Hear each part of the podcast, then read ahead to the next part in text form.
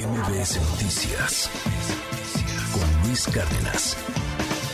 Hoy es lunes, lunes con tips y con algunos temas en torno a lo que no nos gusta pero tenemos que hacer. Es inevitable, como muchas otras cosas, pagar impuestos. El SAT tiene publicaciones sobre tasas efectivas de ISR para grandes contribuyentes, particularmente los ejercicios 2020 y 2021. ¿De qué trata esto, querida Diana Bernal? Te mando un abrazo. ¿Cómo estás? Buen día. Hola Luis, un abrazo, muy buen día.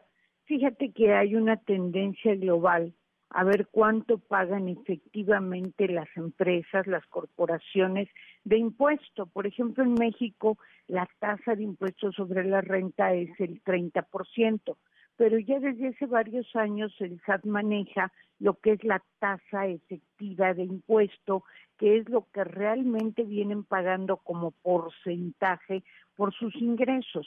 Y en lo que va del año, pues el SAT ya ha hecho tres publicaciones, ya digamos, pues ventaneado a 120 actividades económicas, servicios financieros, automotriz, seguros, comercio al por mayor, comercio al por menor, prácticamente todas las actividades están allí y se ve que lo que pagan efectivamente, según dice el SAT, oscila entre 1.5 y los más altos no llegan a 8 llegan a siete punto y pico. ¿Qué significa esto? Por ejemplo, si alguien como es el comercio al por mayor de desechos metálicos, el SAT le publica en 2020 una tasa de 3.73, quiere decir que por cada 100 pesos que esa empresa facturó, está pagando 3.73 pesos de impuesto. Estas tasas pues son bajas.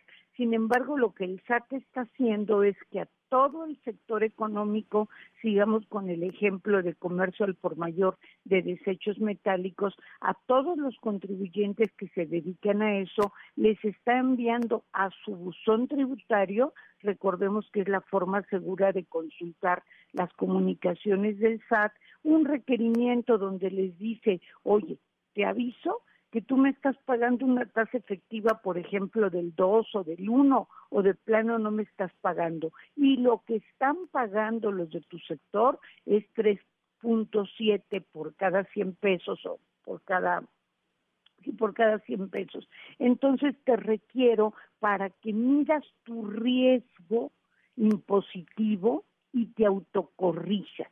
O sea, que presentas una declaración complementaria y si pagaste sobre dos o sobre uno o no pagaste, le subas al 3.7. Prácticamente nadie hace eso, pero entonces lo que el SAT tiene como política es poder convocar a los directivos de la empresa o a su representante a lo que se llama una entrevista para la vigilancia profunda y allí sin ejercerle una facultad propiamente dicha de revisión, de fiscalización, pues decirle por qué estás pagando así, cuáles fueron tus deducciones, etcétera. Ahora, Luis, me gustaría brevemente comentar que esto es una tendencia internacional que como hemos platicado en tu muy escuchado espacio, la Organización para la Cooperación y Desarrollo Económicos llegó a un acuerdo con 135 países para que la tasa mínima de impuesto sea del 15%. Y es muy interesante comentar la experiencia de un gobierno de izquierda como el de Gustavo Petro, que como tú sabes acaba de entrar en Colombia y que para este año logró que se aprobara una reforma tributaria estructural que incluso la llama para la igualdad y la justicia social. Y lo que aquí el SAT tiene como una invitación que pagues tu tasa efectiva de impuesto, una invitación que puede ser amenazadora, pero una invitación allá ya es una realidad y la tasa efectiva de impuesto va a ser de 15% sobre los ingresos contables, o sea, sobre todo lo que se registra en la contabilidad. Entonces yo creo que a la larga eh, los estados se van a ir inclinando por este impuesto mínimo, pero vemos que en México, a pesar de que hace cuatro años ganó un gobierno de izquierda, pues no hubo ninguna reforma tributaria que además termina por ser más sencillo, ¿no? Decían la navaja de Ockham, eh, la, la, solución más simple por lo regular es la, la solución correcta.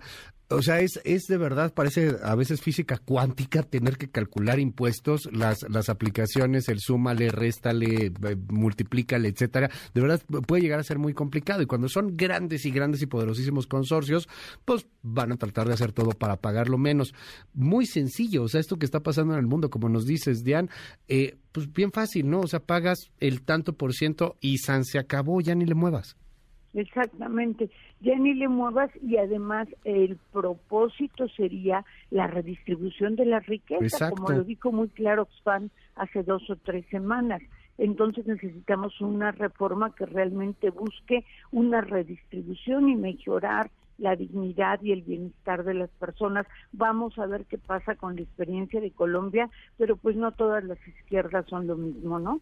No, definitivamente no. O sea, tenemos a la izquierda de Boris, por ejemplo, allá en Chile, que está criticando dura y ácidamente a, la, a la izquierda dictatorial de Nicaragua, ¿no? Por ejemplo. este, Oye, nada más nos, nos queda aquí esta duda y nos lo dicen mucho en el WhatsApp.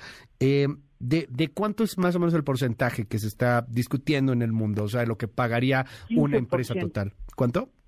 15% como tasa mínima. Del total de ingresos. Sí, y ampliando la base, como tú dices, sin contables, obviamente, ampliando la base, ya no restando aquí, sumando acá, sino poniendo una base más plateada, por decirlo de algún modo, o sea, más igualada, más sencilla de determinar y sobre esa base de, digamos, utilidad contable, aplicar esa tarifa mínima. Ahora, el gran reto es que los gobiernos, Luis, realmente lo redistribuyan sí, claro. la gente que lo necesita, pero es 15%. Oye, pues está, está interesante la discusión, ya seguiremos en el tema. Diana Bernal, te mando un gran abrazo. Muchísimas gracias, Diana. Gracias a ti, feliz semana y un abrazo, Luis. Oye, ¿te seguimos en tu red?